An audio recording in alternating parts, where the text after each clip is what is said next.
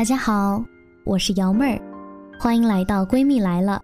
今天要和大家分享的这篇文章叫做《不合适的爱情，你敢要吗？》年轻时很容易被我们很相爱感动，慢慢经历了一些事情，对于相爱这事儿，多少存了一点疑心。如今，倘若一对男女决定在一起，我更希望他们自信满满的说：“我们在一起，真的很合适。”不久前遇到大学同学，同窗四年，他给我留下最深刻的印象是与我的室友爱得轰轰烈烈。毕业后，他们去了同一座城市，却分手了。故人相见，忍不住打听分手的原因，男人倒也坦然，直言两人在一起不合适。男人如今的太太是一家单位的小职员，典型的贤妻良母，结婚十年。他在外地工作的时间差不多有五年，如今男人功成名就，在家里拥有绝对的话语权，而女人则甘愿做配角，满足于自己有一个事业成功的丈夫。我的确无法想象，他的前女友，我那位室友，如今同样功成名就的女强人，能够为了哪一个男人而放弃自己的追求。当初爱的深，是因为太过想象。在爱情中，惺惺相惜最重要，而婚姻考验的却是兼容性。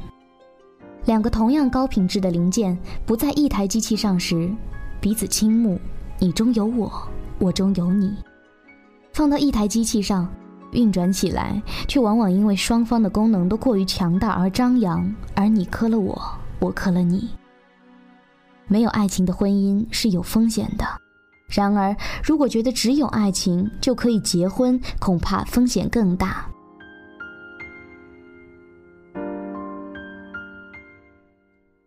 很多父母对儿女的终身大事，经常会抱有这样的态度，会说：“如果觉得合适，就结婚吧。”请记住，父母并没有说有没有爱，而说合适。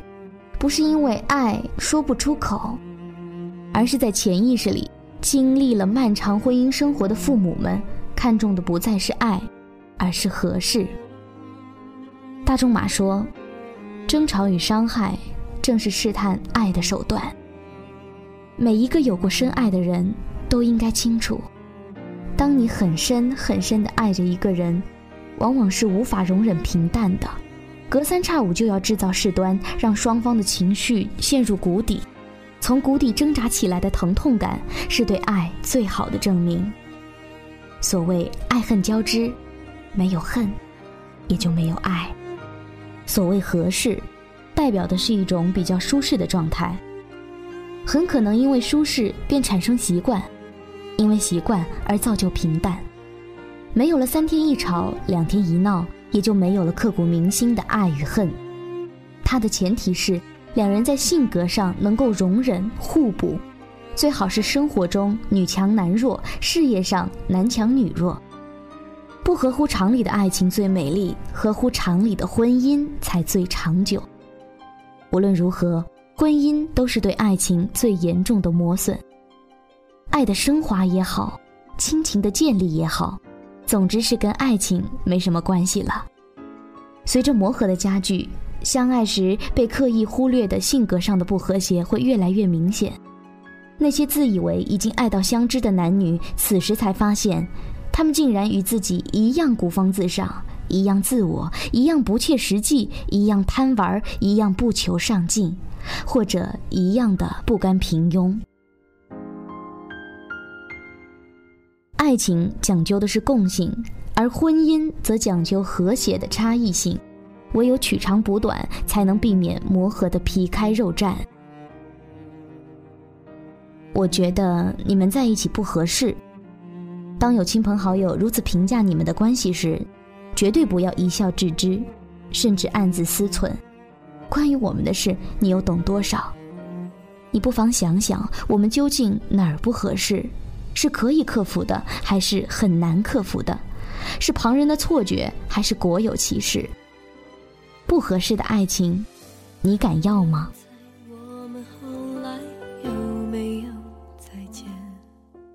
好了，今天的文章就和大家分享到这里。感谢大家的收听，我们下期再会，拜拜！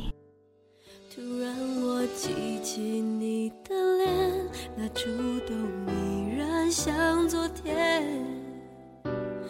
对自己，我终于也诚实了一点。是不是回忆就是淡淡柠檬草？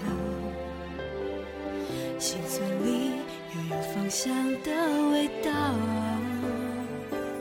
曾以为你是全世界，但那天已经好遥远。圈，我才发现我有更远地平线。